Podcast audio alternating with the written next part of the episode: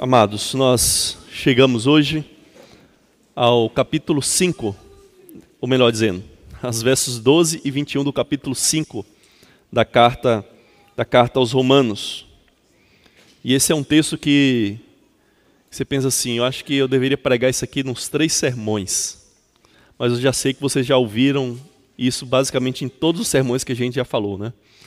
Porque de fato a carta do apóstolo Paulo aos Romanos é uma carta muito rica, onde os ensinos são bem condensados e onde esses uh, ensinos têm muitas implicações para as nossas vidas e muitas áreas em que nós podemos aplicá-los. Então, infelizmente, nós não conseguiremos tratar de todas as implicações que esse texto tem, tem para nós. Então, irmãos, vamos orar Vamos pedir ao Senhor mais uma vez a graça dele, a bênção dele, para que possamos ler, possamos entender e possamos aplicar nas nossas vidas a palavra dele. Santíssimo Deus, amado Pai, mais uma vez, Senhor, suplicamos a Ti, por meio do nosso Senhor Jesus, que o Senhor nos abençoe, que o Senhor abra o nosso coração, nos dê entendimento e disponha a nossa vontade para vivermos conforme o teu ensinamento, Senhor. Tem misericórdia de nós, pois sem ti nós somos cegos, nós tateamos no escuro e carecemos de ti. Por isso, Pai, por meio do Espírito do teu Filho Jesus, nos abençoe, nos ilumine. Amém. Leamos, irmãos, Romanos capítulo 5, a partir do verso 12 até o verso 21. Portanto, da mesma forma como o pecado entrou no mundo por um homem, e pelo pecado a morte, assim também a morte veio a todos os homens, porque todos pecaram. Pois antes de ser dada a lei, o pecado já estava no mundo. Mas o pecado não é levado em conta quando não existe lei. Todavia a morte reinou desde o tempo de Adão até o de Moisés, mesmo sobre aqueles que não cometeram pecado semelhante à transgressão de Adão, o qual era um tipo daquele que havia de vir, haveria de vir. Entretanto, não há comparação entre a dádiva e a transgressão. De fato, muitos morreram por causa da transgressão de um só homem, mas a graça de Deus, isto é, a dádiva pela graça de um só, Jesus Cristo, transbordou ainda mais para muitos. Não se pode comparar a dádiva de Deus com a consequência do pecado de um só homem, porque um pecado, por um pecado, veio o julgamento que trouxe condenação, mas a dádiva decorre de muitas transgressões e trouxe justificação. Se pela transgressão de um só a morte reinou por meio dele, muito mais aqueles que recebem de Deus a imensa provisão da graça e da dádiva, da justiça, reinarão em vida por meio de um único homem, Jesus Cristo. Consequentemente, assim como uma só transgressão resultou na condenação de todos os homens, assim também um só ato de justiça resultou na justificação que traz vida a todos os homens.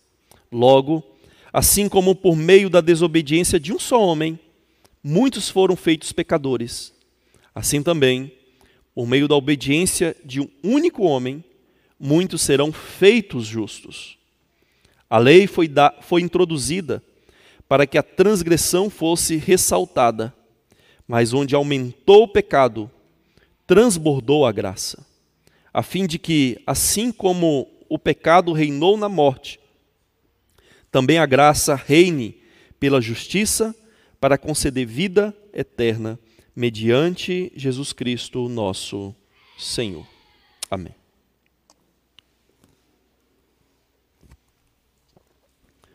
Meus irmãos, em outubro desse ano nós brasileiros iremos às urnas para eleger os nossos representantes, especialmente o presidente da República Federativa do Brasil.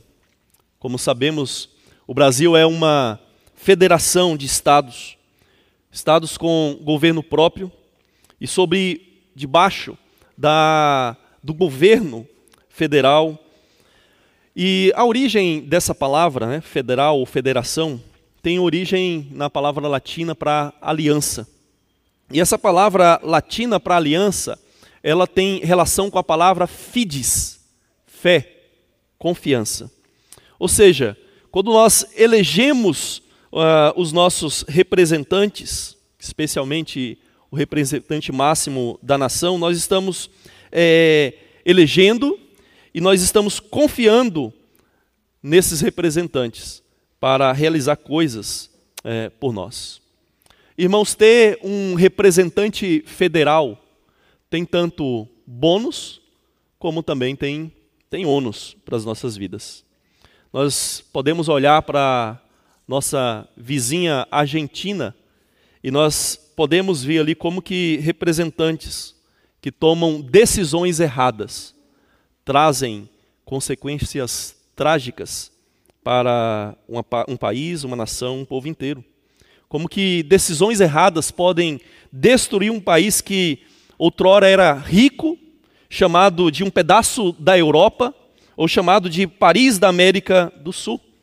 Nós vemos as trágicas consequências de termos um representante federal que toma decisões erradas. No caso de representante de um país, irmãos, é, nós podemos fugir, não é? Se você tem disposição, se você tem recursos para isso, você, quem sabe, pode sair do país e ir para um outro. Eu sei que muitos pensam em fazer isso, caso as coisas fiquem ruins é, pelas nossas bandas aqui no Brasil. Só que, no caso é, de Adão, no caso da sociedade humana, nós não tivemos como evitar ou como minimizar os efeitos radicais da decisão errada que Adão tomou como nosso representante federal. Esse texto basicamente trata é, desse ponto, desse princípio, o princípio da representatividade, tanto na, na sociedade, como nós vemos, como principalmente aqui a, na Escritura Sagrada, na Bíblia. E esse texto, então, como um todo, ele trata daquilo que é comumente chamado né, de representação federal, ou cabeça federal, ou ainda personalidade corporativa. Né, como nós já definimos, né, a aliança é, é, baseada na confiança. Você confia em alguém né, para que ele possa tomar decisões ah, em seu lugar. E é um fato, irmãos, incontestável que o princípio da representatividade é, faz parte de todo o tecido da, da vida humana. Nós olhamos para a nossa sociedade, olhamos para a nossa volta e nós vemos em diversas áreas, em muitas áreas, esse princípio da representatividade.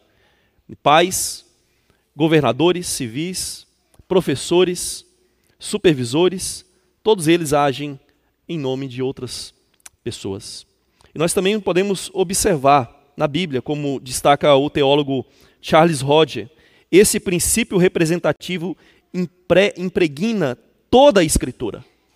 E é, quando nós lemos aqui sobre a imputação do pecado de Adão à posteridade, é, essa é apenas uma ilustração de um princípio geral e abrangente, abrangente que caracteriza todas as dispensações ah, de Deus é, desde o princípio do mundo. Por exemplo, se nós formos olhar alguns, alguns casos na Bíblia, a Bíblia vai dizer que Deus visita a iniquidade dos pais nos filhos. Ou seja, decisões dos pais trazem consequências para os seus filhos. A Bíblia diz que a maldição de Canaã, ou sobre Canaã, filho de Noé, caiu sobre os seus descendentes. A Bíblia diz que Esaú vendeu o seu direito de primogenitura e privou a sua descendência também de é, receberem as bênçãos do pacto da promessa ah, de Deus. A Bíblia diz que o pecado de Adão teve consequências para a sua família, para a sua posteridade, porque Deus disse que a espada jamais se apartaria da família de Adão. Então, irmãos, como diz Charles Roger, esse princípio perpassa toda a Escritura. Toda a Escritura. Então, nós observamos nas Escrituras que nos pactos que Deus fez com a humanidade, é, esses pactos têm implicações. E os representantes desses pactos, eles que tomam suas decisões, eles trazem implicações e consequências para sua posteridade, que partilham tanto das promessas como das ameaças. E há vários casos, como nós podemos ver nas Escrituras. Então, irmãos, nenhum de nós teve como evitar ou minimizar os efeitos radicais causados pela escolha do nosso representante pactual, que era Adão. Toda a tragédia que nós vemos na humanidade, na sociedade humana, é consequência direta, imediata, da escolha do nosso pai Adão. Meio ambiente, assassinatos, estupros, pobreza, epidemias, tristeza, morte. São consequências de termos como Adão como um cabeça federal sobre a humanidade. Agora a questão é, por que que nesse ponto da carta, depois de já ter falado de tantas coisas maravilhosas, de tantas doutrinas profundas, por que que Paulo introduz esse assunto aqui? A gente tem que voltar lá no capítulo 3 e nos lembrar lá no verso 21 a 31, que Paulo afirmou que o sacrifício propiciatório de Cristo é a base da nossa justificação. Só podemos ser justificados porque Cristo propiciou. Ele é a nossa propiciação. Ele torna Deus propício a, a nós. E no capítulo 5, né, no verso 1 a 12, que ouvimos no sermão passado, o apóstolo Paulo conclui dizendo que o sangue de Cristo nos livrou da ira de Deus e nos reconciliou com Ele. Então, a, a questão natural aqui, a pergunta é, que vem à mente de muitos, e provavelmente Paulo é, tinha isso né, em perspectiva, é como que o sacrifício de uma única pessoa pode conceder tão grandes benefícios a tantas outras pessoas? Como que um só pode afetar tantos, para bem ou para mal? Então, nesse texto aqui, nesses versos 12 a 21, Paulo apresenta a base lógica e a base espiritual para tudo isso que ele vem afirmando uh, até aqui. E essa base, irmãos, que ele apresenta nesses versos agora, é fundamental para entendermos aquilo que Paulo vai falar, por exemplo, no capítulo 6, no capítulo 8, sobre a libertação do pecado e da corrupção. Então, irmãos, nessa manhã nós vamos ver os benefícios que nós temos é, por sermos representados por Jesus e não mais por Adão. Por isso, nós vamos meditar sobre o tema confiando no mediador da aliança. E esse texto deve nos levar não só a entender né, o que isso significa, mas principalmente confiar no único representante mediador, sua pessoa, sua obra, pois quem está nele e nele confia não fica decepcionado. Está aqui em Cristo um representante que você pode confiar. Você pode colocar sua confiança e ele não vai jamais te decepcionar. Portanto, a aplicação desse texto para nós é: confie no mediador da aliança, que é suficiente e que é abundante. Em primeiro lugar, confie no mediador suficiente. Uma primeira lição desse texto para nós é essa: confie no mediador que é suficiente.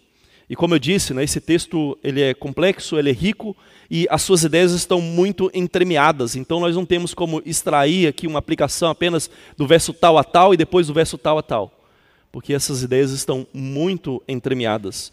E nós vamos ver essa ideia aí de que é, nós podemos confiar nesse mediador suficiente é, em diversos versículos é, desse texto. Mas uma primeira coisa que nós devemos contrastar aqui é que através de um homem veio o pecado e a morte sobre o mundo. Muitos. O que Paulo primeiramente aponta é, por meio de um único homem, a morte e o pecado veio a muitos homens. Na verdade, a todos os homens, como ele também diz. A ideia aqui do texto, irmãos, como nós já destacamos, é que os filhos de Adão estão naturalmente, organicamente e legalmente é, ligados unidos a Ele. E como Adão, é, que é o representante da, da velha humanidade, pecou, o seu pecado e a sua morte têm um impacto sobre a vida de todos nós que somos descendentes dele. Então a consequência do pecado de Adão para nós é que nós nascemos com o pecado original. Esse é um conceito importante. Né? Se você não conhece, é importante você entender o que é o pecado original. O pecado original não é o pecado de Adão, lá na origem, não é esse. A ideia de pecado original é o pecado que, com o qual nós nascemos, o pecado que é a origem de todos os demais pecados na nossa própria é, vida, ou seja, nós nascemos em pecado. Martim Lutero, comentando esse, esse capítulo aqui, do, dos versos 12 ao 21, ele explica ah, muito bem essa ideia do que é o pecado original. Ele diz assim: pecado original é a ausência absoluta de toda retidão e o poder de todas as faculdades do corpo, da alma e de todo homem, interior e exterior. Aí ele acrescenta assim: além disso, é essa mesma inclinação para o mal, a repugnância pelo que é bom, a aversão à luz, à sabedoria e, por outro lado, o amor ao erro, às trevas, a tendência de fugir e odiar as boas ações e correr para o mal. Ou seja, o que é pecado original? É a corrupção de todo o nosso ser. É odiarmos o bem e amarmos o mal. É aquilo que Jesus disse: os homens amaram mais as trevas do que a luz. E é assim que nós nascemos. É assim que nós nascemos. E eu sei, irmãos, que muitos de nós aqui podem, podem pensar que isso, isso é injusto. Não é? Isso é injusto. Não só porque foi outro que escolheu por você, você não tomou essa decisão de pecar pessoalmente lá no princípio, como também porque você não escolheu pessoalmente aquele que representava, né? Porque nós podemos dizer assim, olha, se o presidente da República do Brasil tomar decisões erradas, pô, fomos nós que escolhemos, nós estamos escolhendo as consequências. Mas não fomos nós que escolhemos Adão. Então a gente pode pensar assim: é injusto. Não tem lógica isso. Eu não escolhi, eu não decidi. E eu sei, irmãos, que esse questionamento é legítimo. Só que ele não é razoável por dois motivos.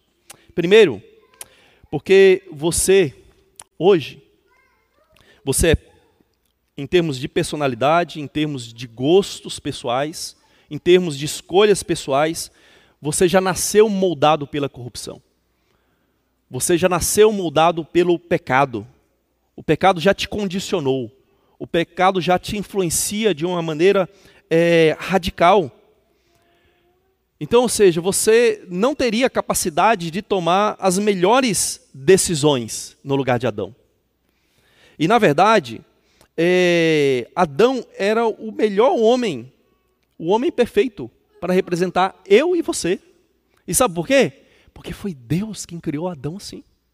Deus criou Adão como perfeito representante da raça humana, sem pecado, sem inclinação para o mal. Se eu e você fôssemos colocados no mesmo lugar, na mesma situação de Adão, como nós somos hoje, nós cometeríamos um pecado muito pior.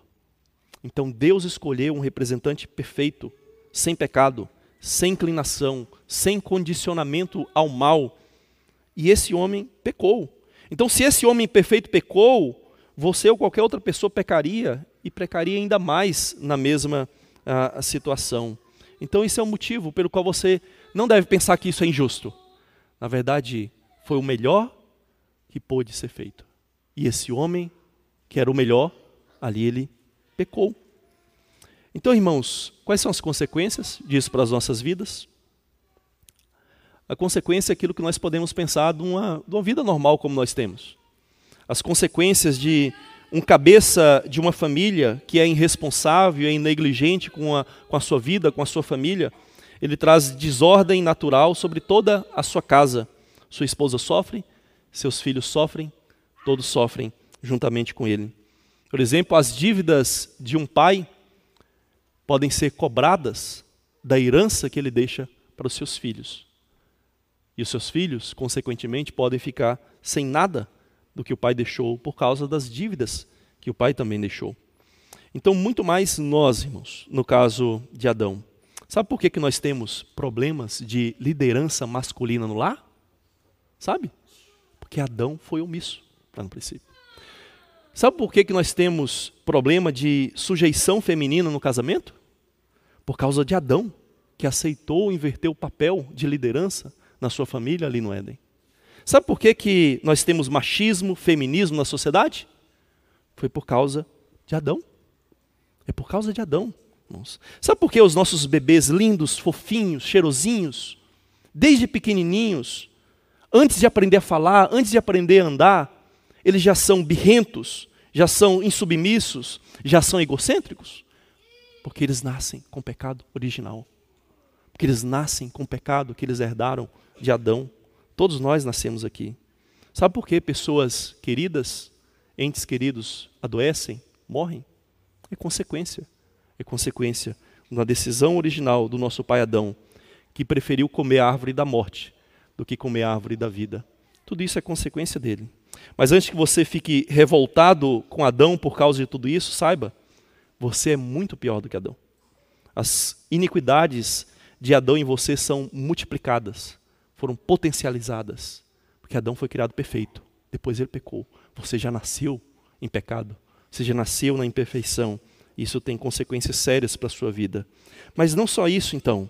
Depois de que Paulo é, coloca a, esse primeiro homem no qual nós nascemos, ele coloca também que através de um homem veio a graça e a vida sobre muitos.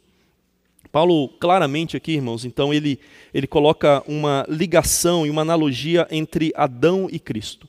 Ele diz: o primeiro homem é um tipo, é uma analogia é uma ilustração do verdadeiro homem, de um verdadeiro representante, daquele que haveria ah, de vir, assim como os filhos de Adão estão ligados orgânica e legalmente a ele, também os, aqueles que são filhos de Deus estão orgânica e legalmente unidos a, a Jesus Cristo. Adão transgrediu uma lei clara, mas Cristo obedeceu toda a lei e ele a cumpriu de forma, de forma perfeita de forma perfeita em nosso lugar. Tim Keller faz um, um comentário muito, muito belo é, nesse ponto aqui.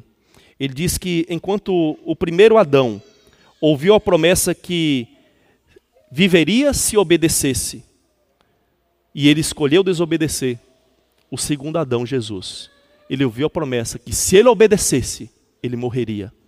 E o que ele escolheu? Ele escolheu obedecer. Então nós vemos uma radical diferença entre um primeiro Adão, a qual foi prometido vida se ele obedecesse, e ele preferiu a morte. Mas o último Adão, Deus prometeu morte se ele obedecesse, e ele preferiu a morte, e depois recebeu a vida. E é assim que nós temos um representante perfeito, irmãos. E, e não só isso, o texto mostra que esse mediador, ele é tão suficiente e eficiente que o texto diz que um só ato de justiça, um só ato de justiça de Cristo foi suficiente para resultar na justificação que traz vida a todos os homens. Ou seja, por meio da obediência de um único homem, muitos são feitos justos. E aqui feitos justos, irmãos, não é declarado justo, tá? No texto claramente é tornado justo. Ou seja, é um contraste entre ser feito pecador e ser tornado de fato justo, ou seja, ser santificado por Cristo. É isso que ele faz nas nossas vidas. Agora, eu não sei para você, mas para mim é, é, bem razoável é, pensar sobre isso e aceitar e entender que uma só transgressão tem o poder de destruir tudo. É muito fácil a gente pensar nisso, irmãos. Por exemplo, basta você derrubar uma peça de um dominó numa cadeia para você provocar aquele chamado efeito dominó e derrubar todos os dominós. Basta uh, uma única fagulha para incendiar uma floresta inteira. Ou quem sabe derrubar um prédio inteiro. O que é difícil conceber, irmãos, é como que um único ato pode levantar todos os dominós novamente. Como que um único ato pode é, restaurar uma floresta é, inteira. Como que um único ato pode levantar um prédio totalmente demolido. Ou seja, seria necessário um milagre muito eficiente para realizar essa proeza. E é o que Paulo está dizendo aqui: que por ato de um só homem, um só ato de justiça, muitos foram feitos justos. Justos. E eu perdi o sono durante a noite, e às três horas da manhã eu estava pensando sobre o sermão. Aí de repente me veio à mente Isso aqui que eu estava tentando pensar assim, como entender isso, né? E não sei se você assistiu, e se você não assistiu, você vai ficar sabendo, infelizmente, porque eu acho que a mensagem aqui é mais importante do que o filme. No filme Liga da Justiça, de Snyder Cut, de 2021, o vilão Lobo da Steppe, ele consegue reunir as três caixas maternas. Ele, ele consegue, então, é, sincronizar essas três caixas maternas. Essas caixas, então, provocam um resultado catastrófico.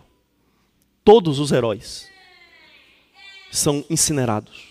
Na verdade, o planeta inteiro, o planeta Terra inteiro, some, é desintegrado. O único que fica é o Flash. Ele tinha sofrido uma ferida né, muito, muito séria. E ele consegue então é, escapar, ele consegue se recuperar da sua ferida fatal, e ele consegue então se mover além da velocidade da luz. E ele consegue então restaurar tudo aquilo que tinha sido desintegrado em um piscar de olhos. Enquanto ele corre, ele diz assim: Eu só quero que você saiba que o seu filho chegou lá, pai. Um dos melhores dos melhores. Aí ele diz assim: Faz o seu futuro, faz o seu passado. É tudo agora. Tudo agora. Sabe o que eu tenho aprendido com filmes de super-heróis? É que eles sintetizam e captam um desejo que todos nós temos no coração. É o desejo de alguém que sobrenaturalmente resolva os nossos problemas, que sobrenaturalmente transforme o nosso caos em ordem, a nossa morte em vida. E é isso que o apóstolo Paulo diz aqui que Cristo faz. Que em um ato, ele é tão eficiente que ele justifica a todos, que ele traz vida a todos. Um só consegue realizar tudo isso, tudo isso pelas nossas vidas, irmãos. Portanto, saiba que se você está em Cristo, a Bíblia diz que você é uma nova criatura, uma nova criação de Deus. Se você está em Cristo, você nasceu de novo do Espírito ah, de Cristo. Se você está em Cristo, você é, é, renovado de glória em glória a sua própria imagem, assim como você trouxe originalmente uma imagem destruída, arruinada de Adão. Agora você é renovado de glória em glória à imagem de Cristo. Se você está em Cristo, seu velho homem exterior, mesmo que ele se corrompa, o seu homem interior se renova de dia em dia. Se você está em Cristo e sofre com Ele e por Ele, a Bíblia diz que se com Ele sofremos, com Ele também seremos glorificados. E é por isso, irmãos, é por isso que, embora você hoje não seja um cônjuge perfeito ainda, a cada dia você pode ser santificado e aperfeiçoado à imagem de Cristo. Você pode aprender a liderar em amor como Cristo é perfeito. Você pode aprender a ser submisso, assim como a igreja é submissa a Cristo. É por isso também que os filhos podem aprender a serem obedientes e a honrarem os pais. Por quê? Porque Cristo foi perfeitamente obediente ao seu Pai foi obediente até a morte de cruz. E ele pode nos tornar também filhos obedientes e submissos aos nossos pais aqui na terra. Então, irmãos, a primeira lição e aplicação desse texto para nós é confie, confie, confie, coloque a sua confiança apenas nesse mediador suficiente, que é eficiente para resolver todos os nossos males, todos os nossos problemas. Mas, em segundo lugar, esse texto nos ensina a confiar no mediador abundante. Confie no mediador abundante. Veja que Paulo não só compara Adão e Cristo.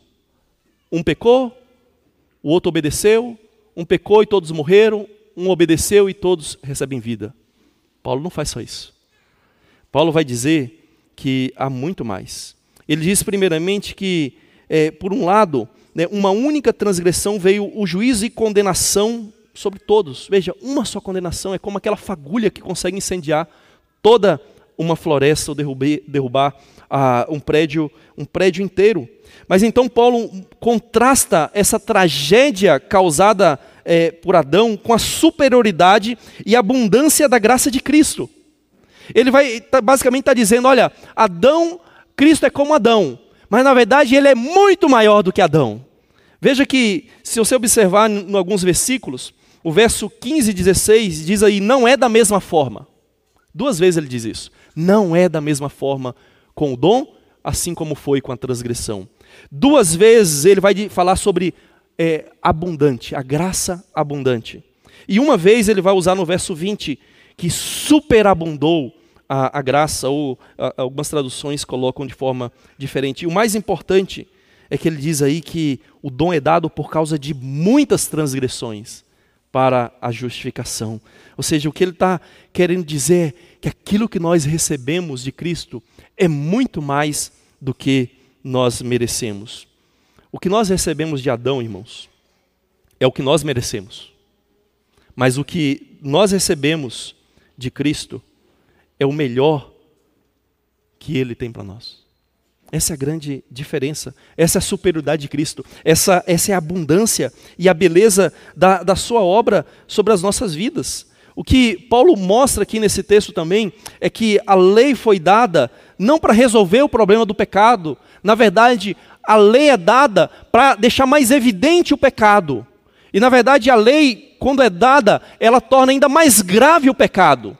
Porque, embora não tendo lei, irmãos, nós já somos pecadores, contudo, ao termos a lei, nós não somos só pecadores, nós somos transgressores. Essa é uma diferença clara que o apóstolo Paulo coloca aqui. Qual que é a diferença então? Uma coisa é você errar, outra coisa é você errar sabendo o que é certo, sabendo o que é errado. Entende?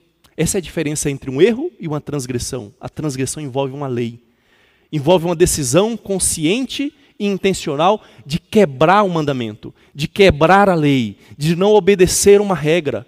Isso torna-nos pior. E o que Paulo diz é que onde abundou o pecado, onde a lei ressaltou ainda mais o pecado, isso deixou ainda mais é, evidente o quão Cristo é abundante, o quão a sua graça é superabundante nas nossas vidas, porque de uma transgressão veio o pecado para muitos. Mas diz de muitas transgressões veio a justificação graciosa sobre, sobre todos, uh, sobre todos também. Então, irmãos, o que, que nós podemos pensar sobre isso aqui? Adão tinha vida, não é? Mas ele tinha uma vida que poderia ser perdida. Adão poderia pecar e poderia não pecar. E ele decidiu pecar. E nós colhemos todas as consequências daquilo que ele, que ele decidiu, que ele escolheu, que foi o pecado. Mas Cristo nos dá uma vida eterna, que jamais pode ser perdida. Ou seja, a vida de Adão era passageira. Poderia perdê-la. Mas a vida que Cristo nos dá é uma vida que não pode ser perdida. Porque ele mesmo diz lá em João capítulo 10 que ninguém pode nos arrancar das suas mãos. Ele nos dá a vida eterna. Ninguém pode arrancar das mãos dele. Ou seja, temos uma segurança que nem Adão tinha. Uma certeza de que jamais poderíamos pecar, porque Adão podia pecar e não pecar. Mas a vida que nós recebemos em Cristo, no novo céu, na nova terra, nós jamais poderemos pecar novamente. Ou seja, em Cristo, a graça é tão abundante que nós seremos agora impossibilitados de pecar. Mas entenda bem isso. Não é que assim lá no, lá no Novo Céu, Nova Terra, você vai, eu quero pecar, mas eu não consigo, não posso, não, não, me proíbem. Não. É assim, no Novo Céu, Nova Terra, você não vai desejar pecar. Você não vai ter nenhuma inclinação para o pecado. E você não vai ter nenhuma possibilidade de desejar o contrário que isso. Ou seja, todas as suas faculdades, que o pecado original corrompeu, interna e externamente, serão renovadas. E, na verdade, serão amplificadas em Cristo, de maneira que nós teremos uma vida verdadeiramente eterna. Os irmãos sabem que vida eterna não é vida para sempre. Porque, conforme nós cremos, aqueles que são lançados no inferno também existem para sempre. Os demônios também existirão para sempre, sofrendo no inferno. Mas isso não é vida. Você gostaria de uma vida eterna assim? Claro que não. Vida eterna é uma vida de qualidade. É uma vida com Cristo. É uma vida com Deus em Cristo. Isso é vida eterna. E é essa abundância que nós temos em Cristo, que é diferente é, daquilo que Adão nos deu. A graça de Cristo também é tão superabundante que aí no capítulo 5, verso 3, Paulo diz que nós nos gloriamos até nas tribulações. Lá no capítulo 8, ele vai dizer que nós sabemos que os sofrimentos atuais não podem ser comparados com a glória a ser revelada em nós. E então ele diz no capítulo 8 ainda que todas as coisas cooperam para o bem daqueles que amam a Deus. Ou seja, abundância, superabundância de graça é que nos faz nos alegrar até mesmo nos sofrimentos.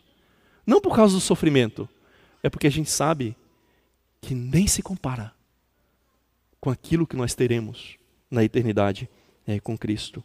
E como a Bíblia mesmo diz, irmãos, no novo céu e na nova terra, a nossa dor, o nosso choro darão lugar a uma eterna alegria, pois a Bíblia diz que Ele enxugará dos nossos olhos toda lágrima, toda dor, e já não haverá mais morte, nem tristeza, nem choro, nem dor, pois a antiga ordem já passou, o antigo mundo já passou. Portanto, irmãos, a grande lição desse texto para nós é: confie, confie no mediador, que é suficiente e que é abundante. Não há um mediador representante melhor do que Cristo. Adão falhou, você falharia ainda mais, mas Cristo é o verdadeiro e ele é o perfeito representante. Ele é o perfeito cabeça federal da humanidade. Então, irmãos, ao concluirmos isso, nós precisamos responder uma, uma questão essencial aqui. Quem são esses todos? E esses muitos que recebem vida e se tornam justos? Porque Paulo diz aí, né? Que muitos, todos recebem vida, todos são tornados justos. Será que ele está falando aí de toda a humanidade? Que toda a humanidade agora automaticamente é, recebe a justificação, recebe a justiça, recebem a, a vida? Será que é isso? Nós sabemos, irmãos, que toda a humanidade automaticamente, automaticamente é, caiu com Adão. Mas será que automaticamente todos ou muitos se tornam justos e têm vida em Cristo? Não. Não. E sabe por quê? Porque tem uma diferença. Tem uma diferença bem clara entre o caso de Adão e o caso de Cristo. A nossa união com Adão é natural. Nós naturalmente descendemos dele. Então, naturalmente, nós já estamos ligados a ele. E as consequências da sua decisão automaticamente já são imputadas e transferidas para a nossa vida. Mas a nossa união com Cristo, que é o nosso representante, é pela fé. É pela fé. A nossa união com Adão é natural, mas a nossa união com Cristo ela é sobrenatural. Recebemos os malefícios de Adão diretamente por descendência natural, mas só podemos receber os benefícios de termos Cristo como representante somente por meio da fé. Somente por meio da fé. Veja, e aqui cabe uma explicação. Não é que é, a fé torna Cristo nosso representante. Não, ele já é o nosso representante porque ele foi escolhido como nosso representante antes da fundação do mundo. Antes de Adão ser criado. Ele já foi escolhido como nosso representante. Então, ser o nosso representante independe da fé. Mas receber os benefícios da sua representação é que é condicionado à fé dos eleitos. Entende?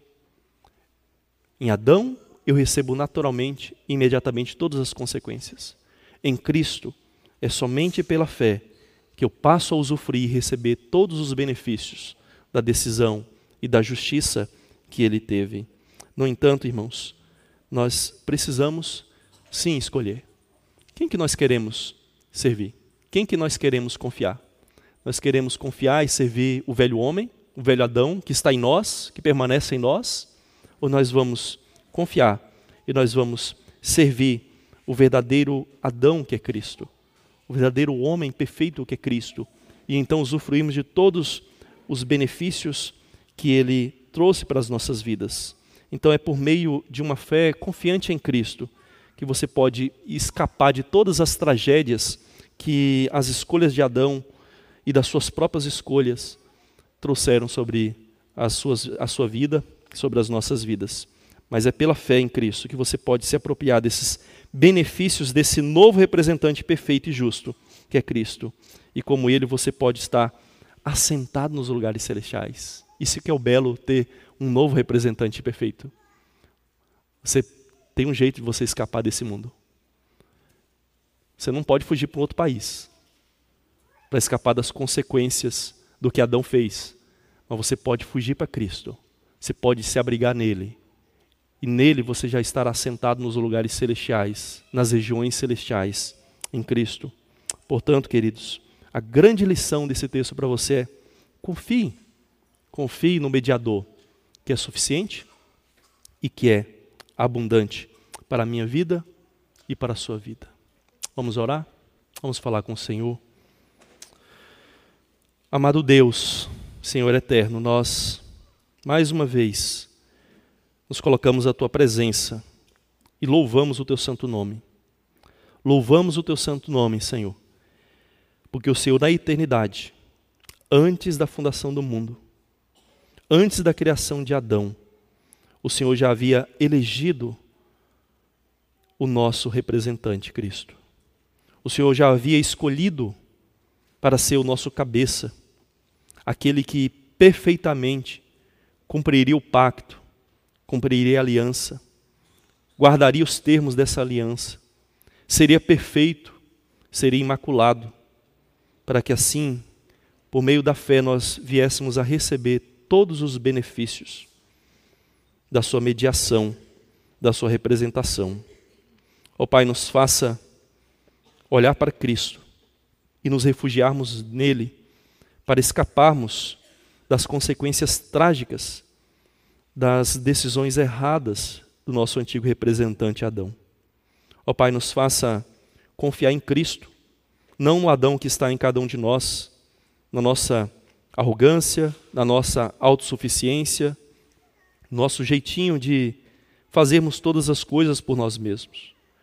Nos faça entender, Pai, que por causa do pecado nós não temos a capacidade de escolher por nós mesmos, de tomarmos decisões corretas por nós mesmos.